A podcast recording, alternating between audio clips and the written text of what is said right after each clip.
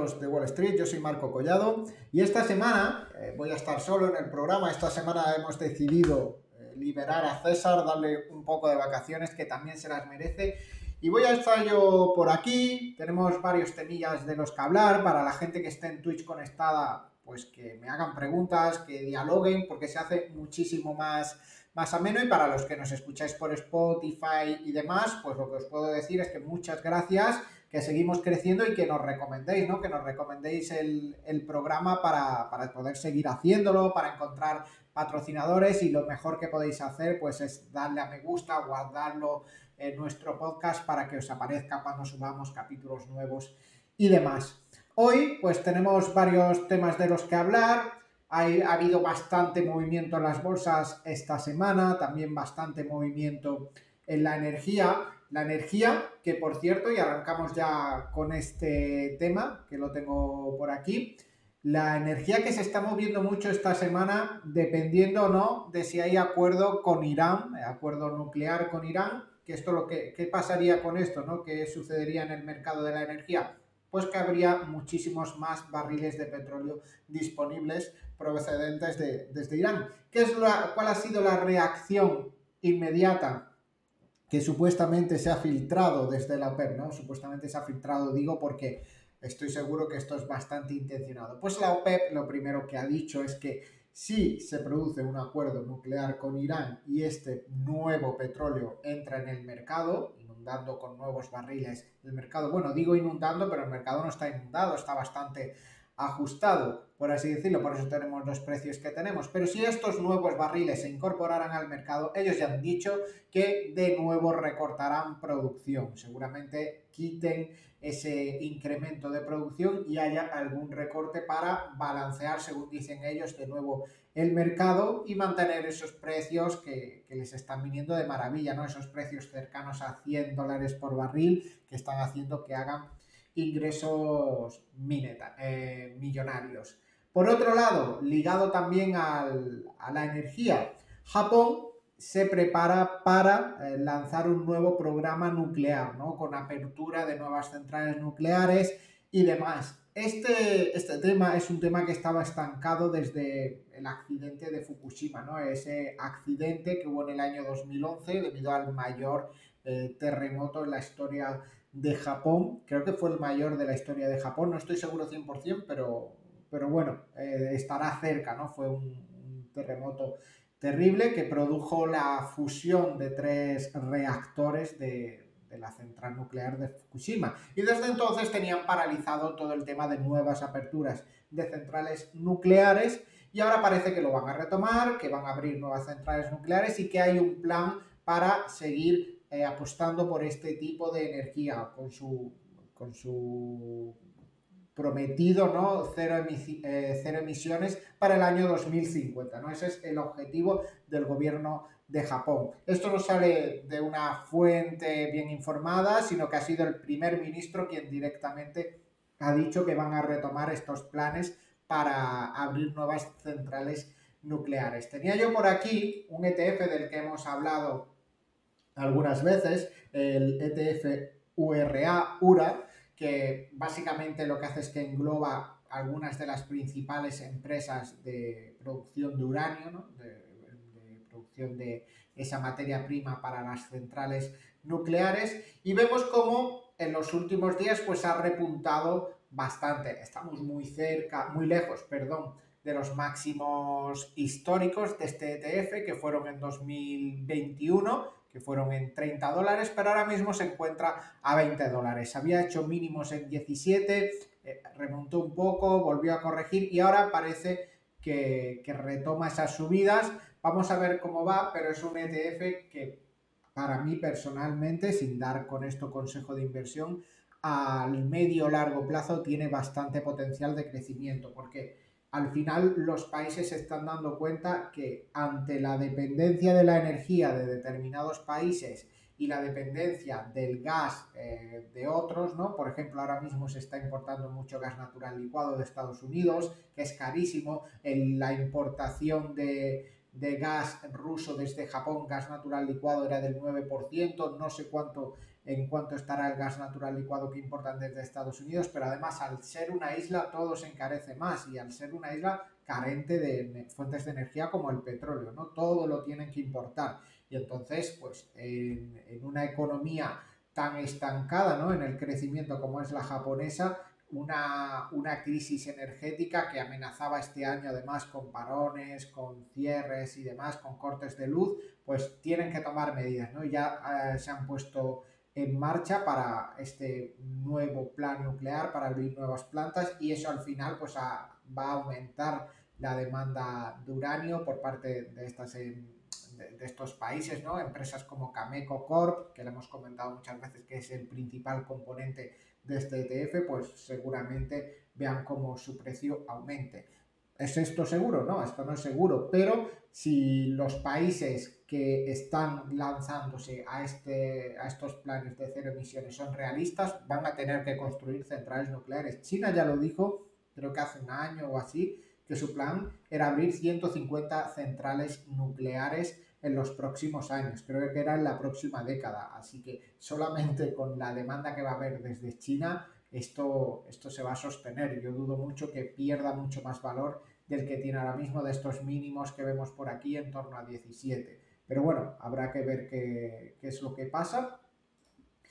Y seguimos, ¿no? Seguimos, hoy haremos una versión más cortita del podcast, ¿vale? No hay demasiadas noticias, se nota que estamos ya a finales de agosto. Si me hacéis preguntas y demás, pues lo alargaremos más, pero en principio vamos a hacer una versión un poquito más corta de este podcast y de la energía pasamos a hablar un poco del turismo, ¿no? Eh, veía hoy en el Financial Times que España, el, rebota el turismo en España a niveles prepandémicos, ya que los británicos regresan, ¿no? Se ve que los británicos están apostando este año por retomar sus vacaciones en España, que hemos vuelto ya a niveles, a niveles prepandémicos y eso al final se nota en empresas de, relacionadas con el turismo, ¿no? Eh, no he mirado aerolíneas en concreto, pero sí hay una que yo personalmente tengo en cartera y que me ha estado yendo muy bien durante, durante el último año, que es Booking. Booking lo tengo yo por aquí para que veamos, para los que estáis conectados en Twitch, eh, para que veamos un poco cuál ha sido su recorrido en el último, en el último año. Y es que la historia de Booking es una historia de subida fulgurante. Booking arrancó su andadura en bolsa antes del año 2000, eh, empezó con una valoración, con una cotización de 518 dólares por acción, pegó un repunte hasta casi 2.000 dólares, prácticamente los 1.000 dólares, y de ahí se hundió y fue una empresa que se quedó muerta hasta el año 2009. Y a partir de 2009 el despegue fue fulgurante, ¿no? Cuando empezó eh, a ponerse de moda este tipo de plataformas, ¿no? Para reservar eh, online y demás, eh, cambiaron su estrategia de solo hoteles a incluir también apartamentos privados, ¿no? Como por ejemplo hace Airbnb, ¿no? Airbnb es todo privado, no incluye hoteles, pero Booking lo incluye todo. Y desde entonces hemos pasado de 70 dólares por acción a prácticamente 2.000, habiendo hecho máximo en 2.700 dólares más o menos. Estamos lejos de los máximos, pero es una acción que está manteniendo su tendencia alcista, que está aguantando bastante bien y creo que, que lo están haciendo bien, ¿no? que su estrategia es mucho mejor, eh, abarca mucho más mercado que Airbnb. Eh. Eh, creo que le ha comido bastante terreno a Airbnb en cuanto a la, al alquiler de propiedades privadas, ¿no? que no son hoteles y, y, demás ¿no? a gran escala, sino que son apartamentos de personas, villas, cortijos y demás, ¿no?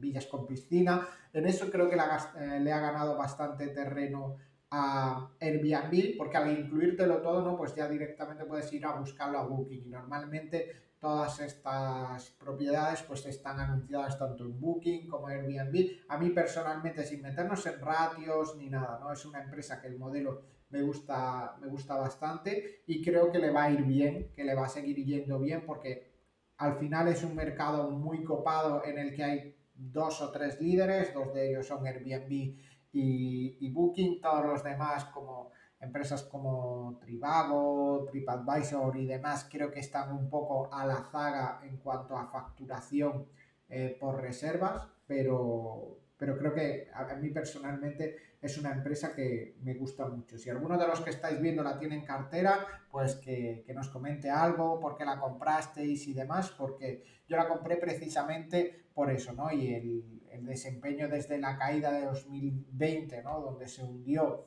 y quedó en mil dólares, pues al final era una ganga para comprarla ahí.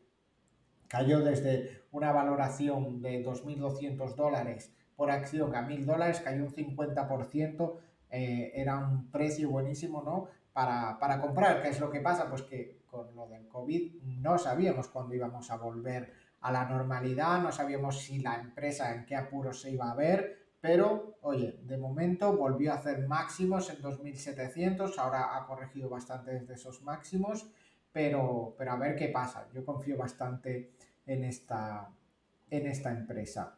Y seguimos, seguimos por aquí porque eh, aparte de esto que estamos hablando del turismo, ligado con el tema de vivienda y demás, ¿no? Esto es más vivienda turística, ¿no? Ir de vacaciones, pero hablando de vivienda, eh, leía esta mañana, ¿no?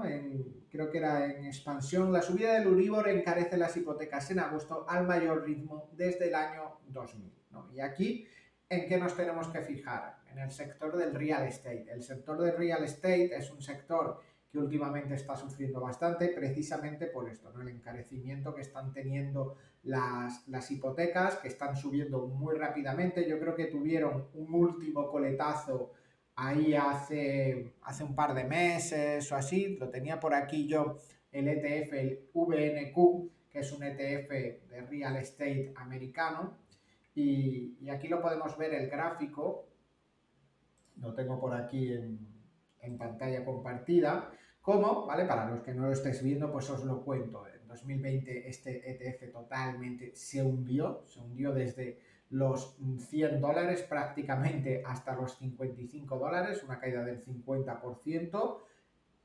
Poco a poco fue remontando, hizo máximos en 96 dólares, pero desde entonces, eh, perdón, en 117 dólares, pero desde entonces ha caído bastante hasta 96 dólares y para mí la tendencia es que va a seguir eh, cayendo, para mí, para, para mi visión. ¿Por qué? ¿Por qué? Porque tenemos un escenario en el que la subida de tipos hace que adquirir la vivienda sea más caro, que la inflación hace que la gente tenga menos dinero disponible y lo único que está frenando, creo, que esta caída eh, sea más rápida es a su vez la, la inflación, ¿no? Que hay gente resguardándose de esa inflación mediante la compra de vivienda y, por ejemplo, en Europa todavía las hipotecas son baratas ¿no? con respecto a la media histórica. Si tú miras la media histórica, pues las hipotecas todavía pueden estar, puedes encontrar hipotecas a buen precio. Pero va a llegar un momento, en cuanto haya un par de subidas de tipos más en Europa, que según las previsiones de inflación que, que van saliendo, tienen que llegar en algún momento, porque Estados Unidos poco a poco parece que va controlando la inflación, pero en Europa está subiendo, todavía sigue subiendo, y en España más todavía. Así que si llegan estas subidas de tipos, más se van a encarecer estas, estas hipotecas y más vamos a ver cómo cae este sector del real estate. Creo que ahora mismo no es un buen momento para entrar, no es un buen momento para invertir en este tipo de empresas. Si es buen momento para comprar o no vivienda, ahí no me meto, pero para mí creo que la tendencia, a lo mejor ahora mismo, en este mismo instante, sigue siendo un buen momento si encuentras algo a buen precio para hipotecarte, pero dentro de tres meses a lo mejor ya deja de ser tan atractivo y veremos seguramente cómo los precios de las viviendas y demás caen, ¿no? Cuando además haya gente que tenga hipoteca tipo variable, no pueda pagar, haya más vivienda en stock para vender y, eso va a hacer seguramente que el precio, que el precio caiga.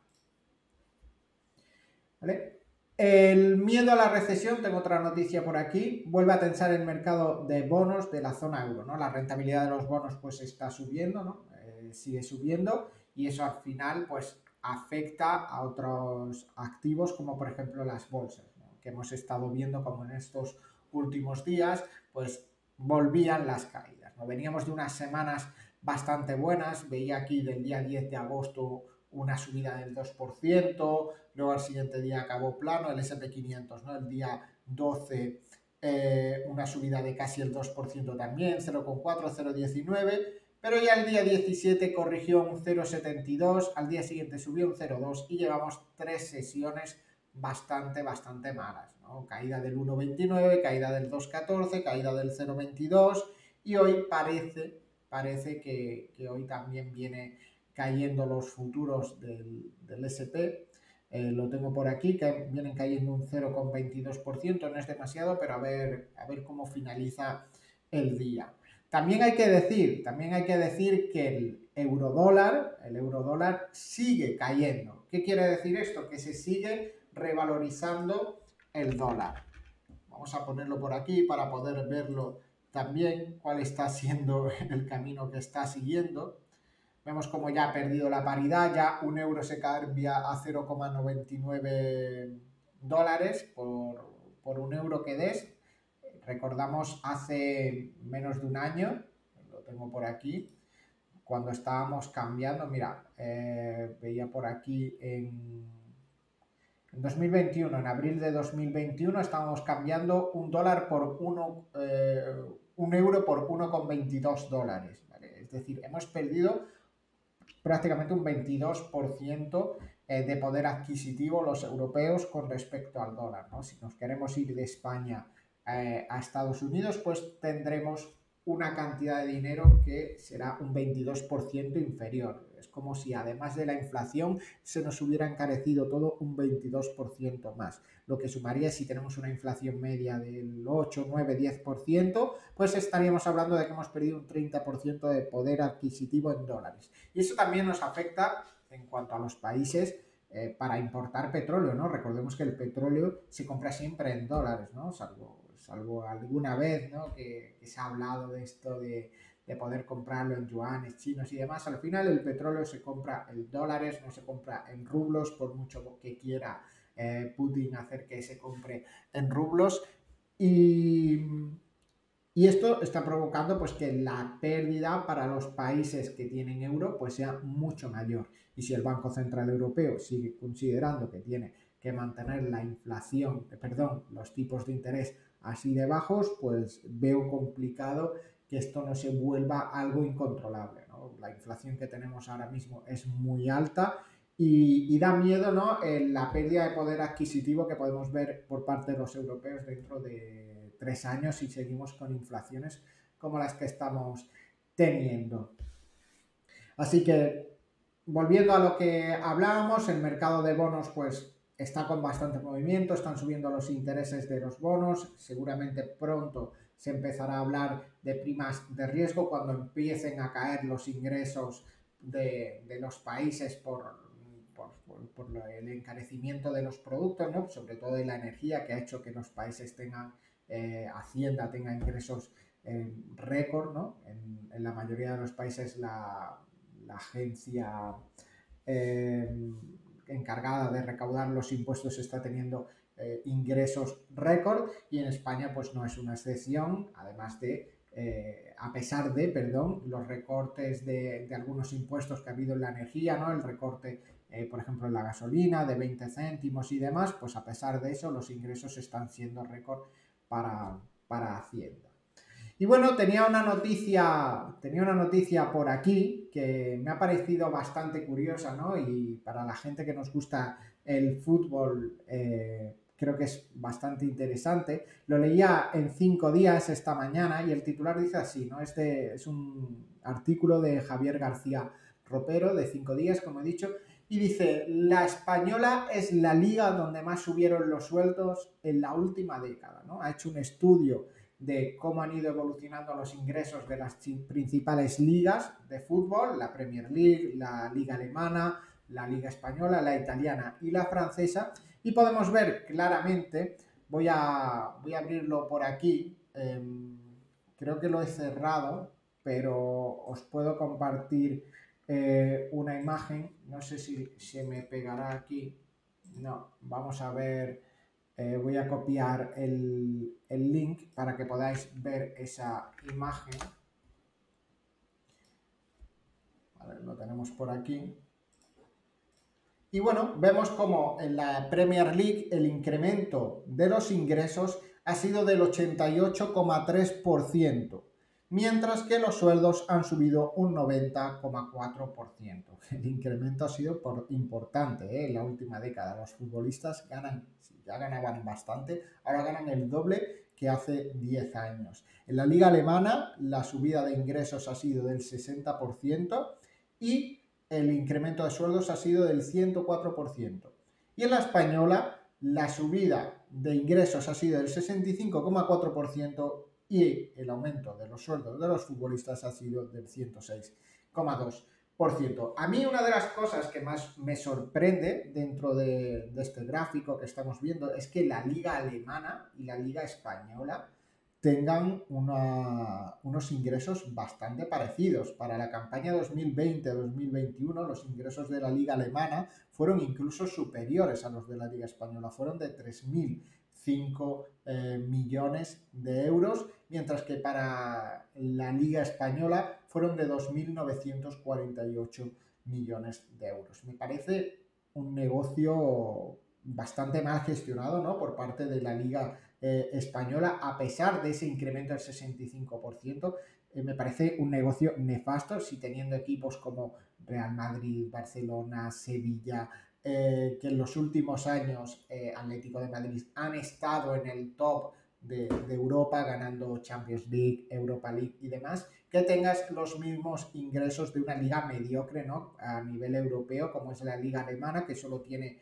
un par de equipos que destacan eh, tienen el Bayern de Múnich, eh, que, destaca bastante, y el, y el Borussia, ¿no? que ha tenido un papel bastante liviano en cuanto, en cuanto a títulos europeos y en cuanto a clasificaciones europeas en los últimos, en, los últimos años. Creo que sí, el año pasado ganó el, el Eintracht, ¿no? la, Europa League, pero, pero eh, el resto de la década creo que ha sido una década bastante mala para estos equipos y si lo comparamos con la Liga Española, pues eh, la diferencia es bastante grande. Sí que es verdad pues que la Liga Española ha pasado desde 1.782 millones de ingresos a 2.948 en 10 años, pero oye, eh, es que la Liga Inglesa ha pasado de 2.900 millones, es decir, en la 2011-2012 ya ingresaba Mm, prácticamente lo que ingresa ahora la Liga Española. Y es que ahora ingresan 5.492 millones.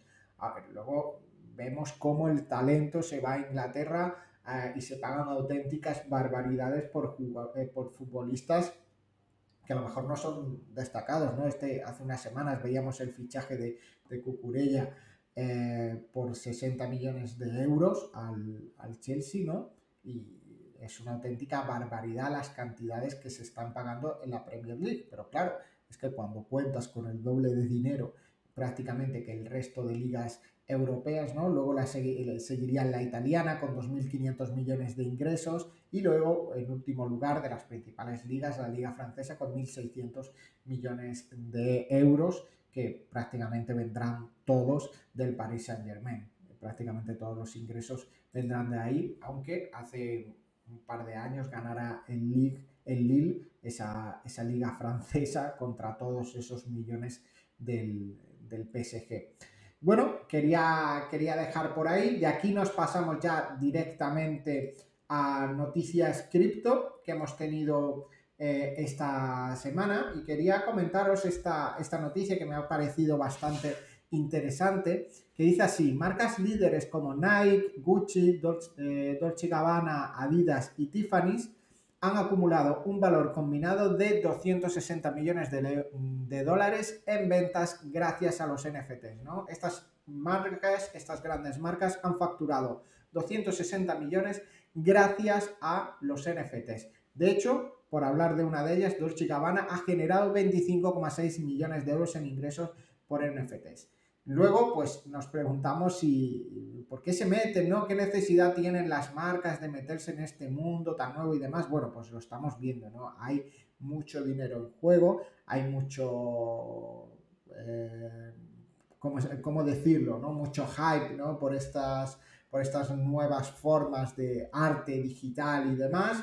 No sé realmente en qué consisten esos NFTs de Dolce Gabbana. Creo que, que Tiffany's, lo de Tiffany's eh, sí ha sido una, una acción combinada con los NFTs estos de los monos, ¿no? Los de Ape, Judge, eh, no sé qué, no sé cuánto, em, que han sacado una serie de joyas NFT para estos monos y demás, pero más allá de eso, pues no sé en qué consisten todos los NFTs que están, que están generando, pero sí que sí que están generando bastante dinero y mientras estén generando dinero, pues lo van a seguir haciendo. ¿no? Y por último, quería hablar, volviendo un poco a la bolsa, de cómo nos puede afectar en el precio de las acciones de empresas como Nvidia el cambio de Ethereum a prueba de, de, trabajo, ¿no? de minería normal, como, tal y como la conocíamos, a Proof of Stake. ¿no? Eh, esto va a provocar un cambio, van a ser necesarias muchas menos tarjetas gráficas y puede que veamos un mercado inundado de tarjetas gráficas en los próximos meses debido a ese cambio a Proof of Stake, ¿no? Todas estas tarjetas gráficas que estaban minando Ethereum, porque eran de las pocas que era rentable minar con tarjetas gráficas, si os dicen, oye, hay otras criptomonedas que son súper rentables de minar, además de Ethereum. Ponerlo en duda bastante porque son criptomonedas bastante desconocidas y que depende que sean rentables de que suban bastante su valor. Ahora mismo son muy poco rentables. No podéis minar Bitcoin con tarjetas gráficas porque directamente te cuesta más que lo que te cuesta la luz. Eh, el minar, te cuesta más la luz de minarlas que lo que vas a obtener. Entonces, empresas como Nvidia que vienen cayendo, lo tengo por aquí, la cotización yo tengo por aquí la cotización que en los últimos meses, después de haber hecho máximo en 324 dólares, ahora está a 171, está prácticamente en la mitad de, de su valor. Creo que esto no ha tocado suelo todavía, porque vamos a ver cómo el mercado se inunda de todas esas tarjetas gráficas de las grandes granjas de minería que había que van a tener que acabar liquidando todo, todo lo que tienen, ¿no?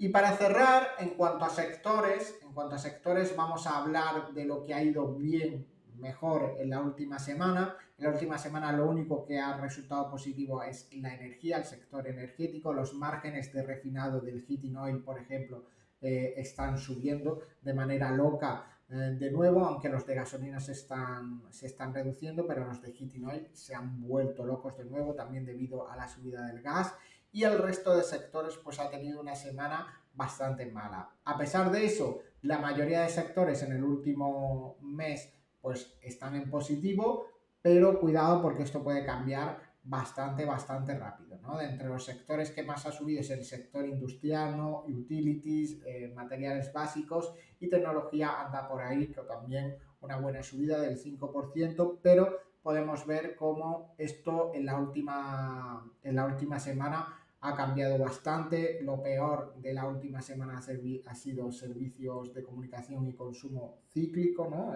las cosas cíclicas eh, están yendo mal esta semana por el miedo de nuevo ¿no? a esa gran recesión que se puede venir.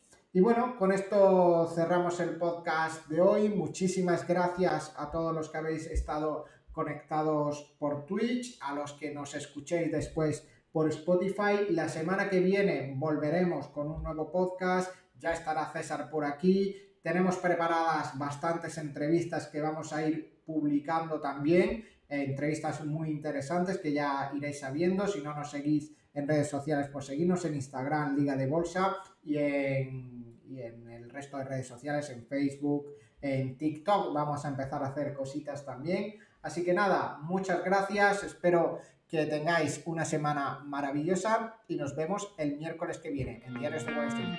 Hasta luego.